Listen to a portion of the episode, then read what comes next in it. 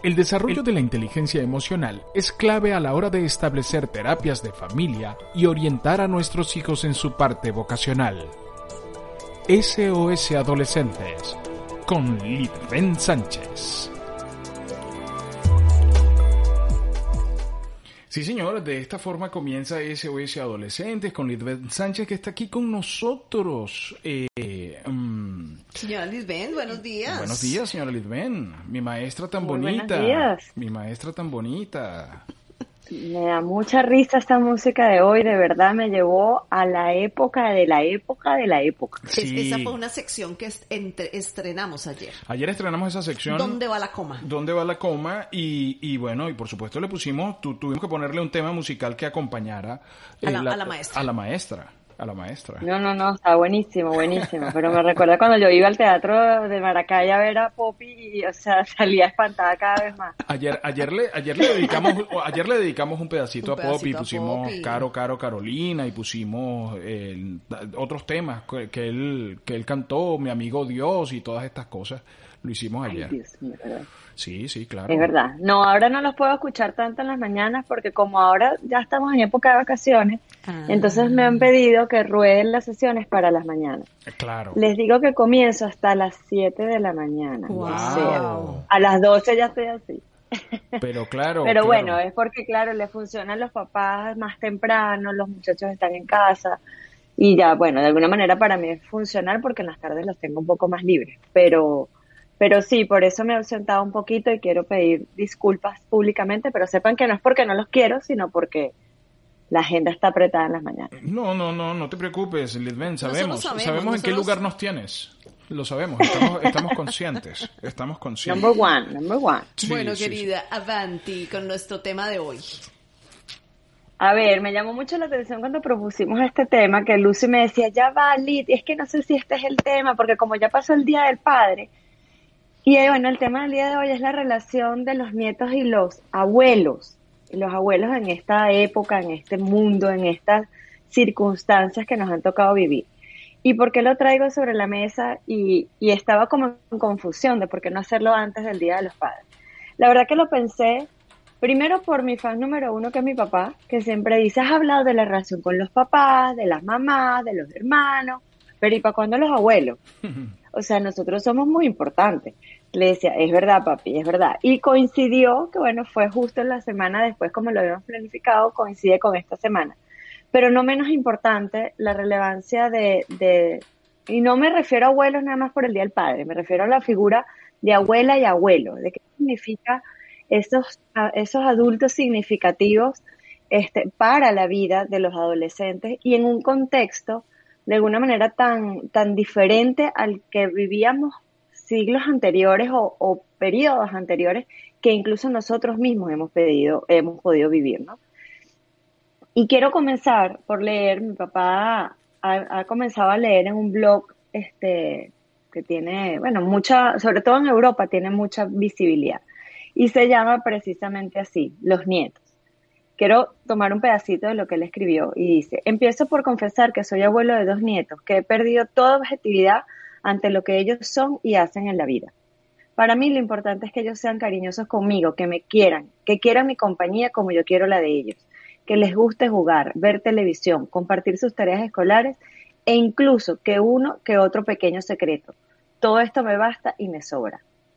Yo les quiero, mm, yo les puedo criticar, nunca regañar, por algo que en mis estándares, en mis estándares sea algo que les pudiera perjudicar o simplemente que no me agrada que hagan, pero no acepto que un extraño les critique a menos que sea algo que le haya perjudicado a un tercero.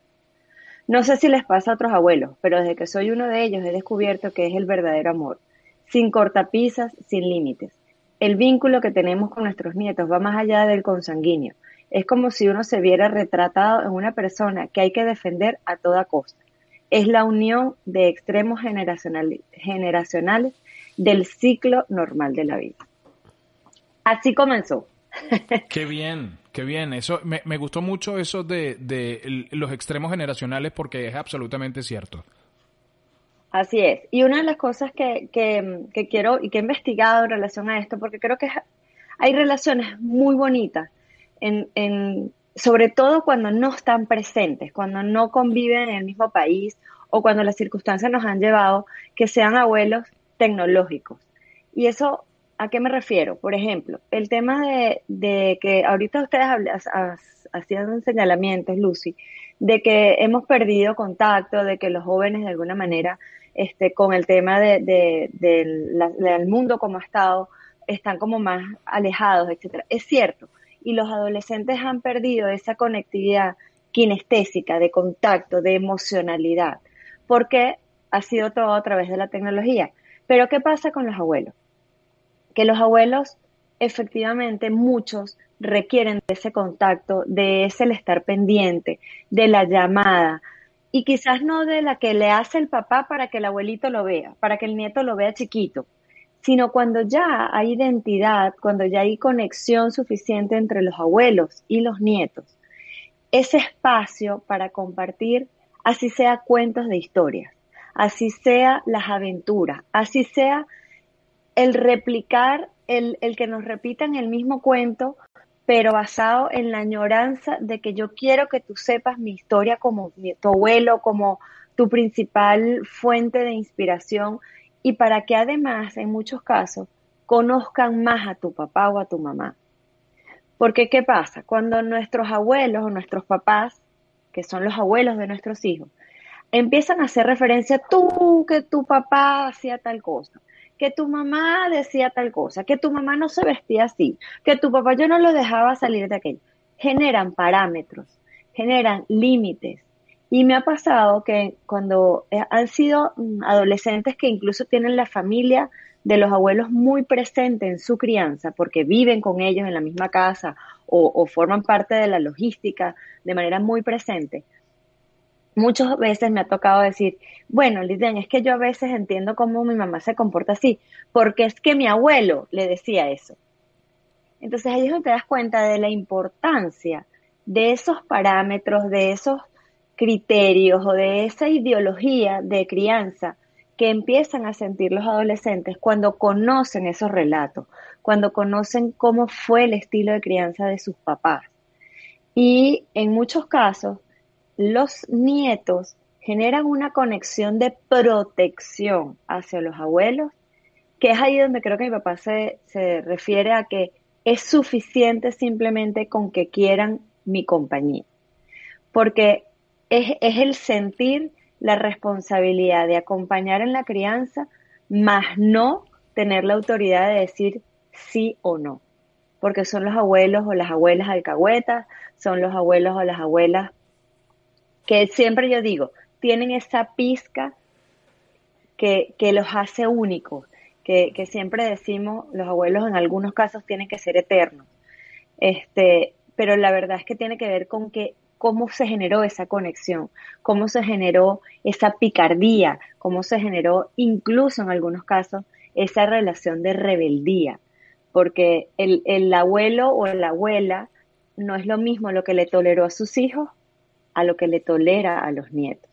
Sí, totalmente, totalmente. Lid, eh, em, bueno, súper interesante, pero eh, empezando por el tema de la tecnología, por ejemplo, yo, yo recuerdo que yo tenía una relación con mis abuelos, eh, sobre todo maternos, eh, em, que era una relación que iba de ocho en ocho días, o sea, todos los domingos íbamos a comer allá a casa de mi abuela y todo generaba, toda la relación giraba en torno a la mesa y al comer y, al compartir con los primos, etcétera, porque era una cita familiar que se daba todos los, todos los domingos. Después, después, bueno, fuimos creciendo, se fue llevando a cada 15 días, etcétera, hasta que ya ellos no, no estuvieron más. Em, ahora yo veo que la relación con los abuelos, por ejemplo, de mis sobrinos, o la relación de mi hija con sus abuelos, eh, eh, es casi diaria a través de las redes, a través de WhatsApp, por ejemplo. O sea, todos los días hay un, mi mamá coloca un, un video, coloca una reflexión, eh, mi hija también participa porque está en el mismo chat, eh, mis sobrinos también, también participan. Está esa relación un poco más, si se quiere, mm, eh, a distancia, aunque todos vivimos en la misma ciudad, si se quiere a distancia, pero como que con más frecuencia. Yo no recuerdo haber hablado tanto con mi abuela como veo que ahora mis sobrinos o mi hija eh, hablan con la suya. Así es, y eso es precisamente lo que hablo yo de esa conexión, que esa conexión ahora es distinta, porque ha tenido más relación o ha tenido mucho más envergadura que lo que teníamos antes, que era lo que yo te decía, vamos a casa de los abuelos porque me llevan los papás, voy a casa de, o sea, paso verano en casa de los abuelos porque es lo que me corresponde, porque es lo que está establecido. Ahora se genera una conexión mucho más relacionar entre abuelo y nieto, sin, o sea, sin tener el lineamiento o lo que debiera ser en función a lo que mis papás quieren. Y cuando hablamos de adolescentes que tienen esas relaciones, que trascienden después mientras tengan la edad adulta y tengan a sus abuelos presentes, créeme que son los que primero se ocupan de esos abuelos. Son los primeros que están en conexión constante. Son los primeros en preocuparse en que tengan el teléfono mejor, en que tengan este, cámaras en las casas para poderlos ver, este, el que le enseñan a utilizar antes el Skype y ahora el WhatsApp, el, el FaceTime, eh, cualquier, el Zoom, o sea, cualquier herramienta para sentirlos cerca. Y la bendición que tú tienes, que están todos en la misma familia, en la misma ciudad la familia, no lo tiene mucha gente. Y cuando yo hablo de que las conexiones, por ejemplo, entre padres e hijos que viven en la misma casa. Son relaciones quizás poco llevaderas o muy, muy cerradas o, muy complicadas, por decirlo así. Pero cuando tú de repente tras, llevas esa relación o hablas con el adolescente, que me ha pasado en muchos casos, ¿quién es tu adulto significativo? ¿Con quién quieres tú desahogarte? ¿A quién, o sea, ¿A quién contactas tú primero en relación a una duda o algún tema que quieras plantear? Y me ha sorprendido en muchos casos que han dicho a mis abuelos. O sea, a mis abuelos porque ellos me van a entender mejor, ellos van a entender que mi papá o mi mamá no me están diciendo lo correcto, este, porque quizás ellos lo vivieron de esa manera, pero yo quiero escuchar a alguien que tenga más experiencia. Me dijeron esa sabia palabra la otra vez, esa frase. Yo decía, efectivamente, más experiencia, pero yo le, le recogí y le dije, pero de un mundo totalmente distinto y quizás eso lo tenemos que retomar, quizás eso tenemos que tomar lo mejor de los abuelos para volver en muchos casos a cosas que antes eran muy tradicionales, muy clásicas, muy de... porque eso eh, también es importante. El hecho, por ejemplo, de, que mis hijos desde que tienen celular ahora se conectan con el abuelo o, o con mi, mi suegra. Mi suegra ya yo no existo mi suegra ya es directo, ya llama a los nietos de manera directa. Yo no existo. Antes yo la, era la que a través de mí la conectaba porque era la que tenía el celular, pero ahora no. Lo que tú dices, en el chat participan, pero también es importante que sepamos que esos chats, por ejemplo, familiares, dependiendo de lo que la connotación que le querramos dar al, al tema y a las cosas que se hablen en el chat, no todo puede ser relacionado a al, espacio para esa generación de estas conexiones, Porque hay veces que se, tema, se tocan temas, por ejemplo, de, los adultos, eh, familiares o de alguna situación que se esté pasando, que no necesariamente tiene que repercutir en los hijos o en los nietos, ¿ok?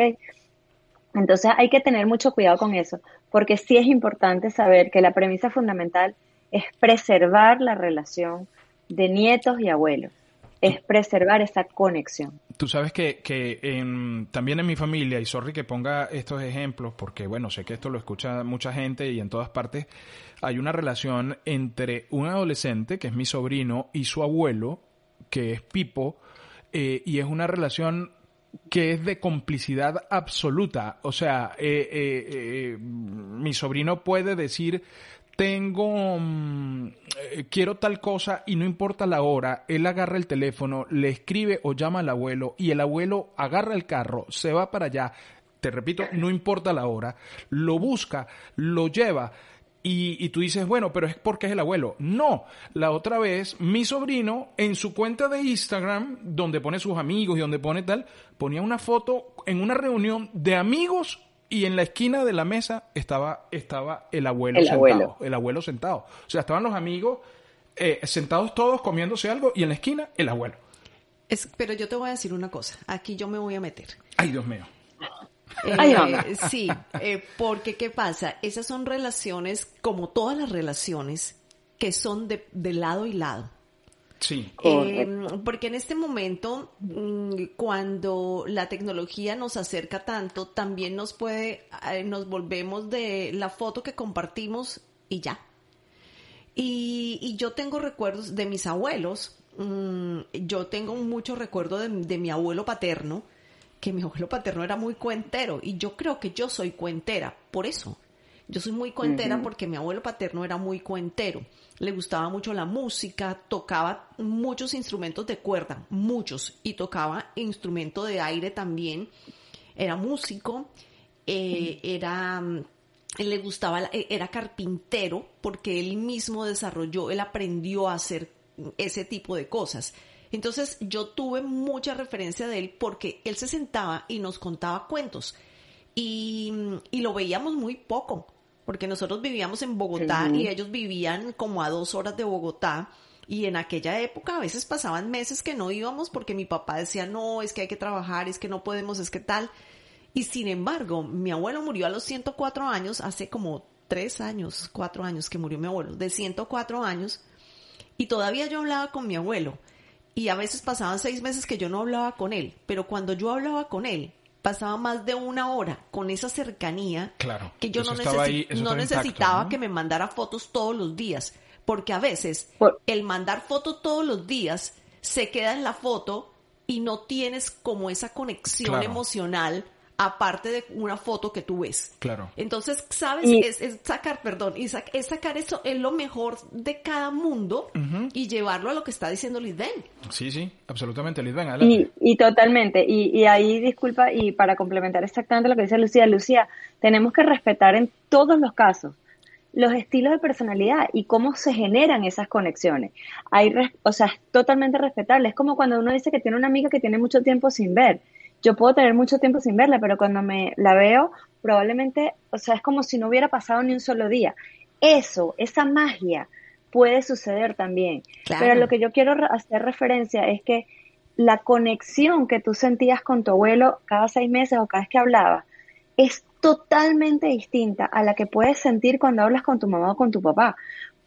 Al igual que lo que él sentía cuando hablaba con su mamá o con, sus hijos o cuando hablan con los abuelos efectivamente es un tema de, conexión de ambos lados. Total. Esto generalmente las relaciones con los abuelos que han sido impuestas, que han sido generadas desde ese matriarcado o patriarcado, porque tenemos que ir donde tus abuelos, porque generalmente ahí no se genera o no se siembra una relación bonita, una relación, sino que hay que ir por cumplir. Mm. Y ahí es donde está mi gran bandera, que yo digo, rompamos en algunos casos con esos estilos o con esos moldes de decir que tú tienes que ir a misa, que tienes que ir a casa de tu abuela.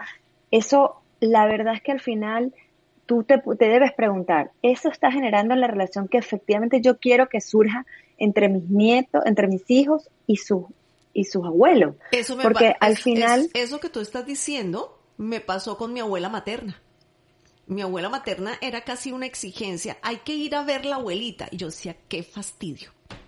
y, y entonces yo, aparte de saludarla, yo no tenía ningún contacto con ella. Yo jamás tuve una conversación con ella. Sí, no, era, no, es una relación orgánica. No era una relación orgánica. Exactamente no es una relación orgánica. Sí, tienes, o sea, realmente sí, o sea, es tan diferente cada, cada una, cada circunstancia, cada persona, cada emoción. Em, eh, y cada estilo, cada estilo de personalidad de cada uno de las abuelas, ¿ok? O sea, mm. hay abuelos que fueron, que su infancia, que su vida fue muy dura y no mm. saben transmitir esa conexión, no saben vivir esa, esa, esa relación sana, orgánica, armoniosa, sino que lo ven desde un una, una límite, una pregunta, una respuesta y un solo foco. Pero ¿qué pasa? Que eh, también es responsabilidad de, como lo decimos, de los adolescentes ver si ese adulto significativo para mí es relevante, para mí es importante. Yo nunca olvidaré cuando nosotros nos vinimos a este país, mis hijos estaban muy pequeños, mi suegro no tiene pasaporte ni visa, o sea que sabíamos que cuando nos fuésemos la conexión iba a ser telefónica y que iba a ser en función a, bueno, cuando nosotros pudiéramos ir nuevamente a Venezuela, ¿ok? Y yo nunca me olvidaré en una primera llamada, mi hija tenía como tres, cuatro añitos, que tranca el teléfono y le dice a su abuelo paterno, le dice, abuelo, te amo y te amo más grande que el mar que nos separa.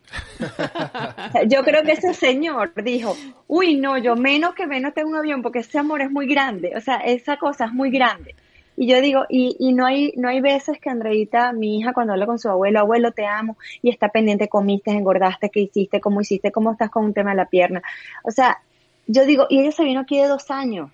Eso definitivamente es lo que uno debe generar, propiciar, hacer que sea posible y no tiene que ver con podernos ver todos los días o vivir en la misma ciudad. Tiene que ver con ese amor orgánico, bonito, esa relación que trasciende y donde efectivamente uno tiene que decir, porque yo tengo la dicha de poderlo decir, que los abuelos tienen que ser infinitos definitivamente. Deberían, no hay manera en que no lo sean. O sea, no puede haber. Como dice la gente del chat, deberían los abuelos no deberían no deberían morir nunca, dice Jenny Ramírez y habla de, de su experiencia con su abuela. Eh, mi abuelita con 80 años tenía Facebook y me escribía a cualquier hora. También Mauri Karina dice, los abuelos son, un, son de los de los adultos más significativos, importantes que un niño puede tener. Ibrahim Peña dice, yo vi a mi papá y a mi hijo con una relación envidiable cercana. Comprendí que el tiempo ya no tenía, ya yo no tenía mi papá, a ver, el, tiempo que yo no tenía, eh, mi papá lo llenaba con muchísimo gusto. Sharon Petit dice, Miguel Antonio, refiriéndose a su hijo, tuvo una relación extraordinaria con su abuelo, con mi suegro. Ellos tenían una complicidad única. Eh, y, bueno, los abuelos son unos papás sin estrés, dice el negro Artigas. Es absolutamente Total. Totalmente. Bueno, muy... El estrés se lo generamos nosotros cuando regañamos a nuestros hijos. Exactamente. Nosotros hemos tenido que pedirle disculpas a mi papá. Papá, disculpa por haber regañado a Adrián de esa manera. O sea, Darme dice, esto es insólito. Esto no es posible. Exactamente. Bueno, Liz, muy bonito. Muchas gracias por el, por el tema de hoy. Em, pues sí, es, es, es el reconocimiento a, a una a una que a una relación diferente a la de los padres que todas las semanas tratamos y y bueno, eh, sin desperdicio, totalmente sin desperdicio. Los que quieran eh, consultar con Lidven eh, cualquier cosa que necesiten de, de sus asesorías con familias, uy, con familia o adolescentes, pueden ver su página que es Seres Felices, S-R-E-S, como señores su Instagram. Su Instagram, sí, señor. Em, o vayan a bdmradio.com y ahí buscan en colaboradores, pisan y ahí van a encontrar a Lidven. También es bueno que sepan que este contenido está disponible en las principales plataformas de podcast a nivel global. Y si usted piensa que este contenido le puede ayudar a alguien, usted viene, lo agarra, copia el link, se lo pasa por el WhatsApp para que esa persona también lo escuche y esté... Eh, eh, bueno, que, que, el contenido que generamos aquí pueda ayudarlos, pueda guiarlos, los pueda ayudar o por último pueda hacer que tenga un contacto con Lidven y de esa forma pues solucionar cualquier inconveniente. Lidven, feliz, feliz miércoles, feliz semana. Nos escuchamos la próxima, el próximo miércoles. El próximo miércoles que va a estar súper interesante. Tenemos oh, un invitado. Eh, tenemos invitados. Súper, súper, súper. Qué chévere. Que tengan excelente semana. Gracias un día más por SOS Adolescentes. El desarrollo, de la inteligencia emocional es clave a la hora de establecer terapias de familia y orientar a nuestros hijos en su parte vocacional. SOS Adolescentes con Litven Sánchez.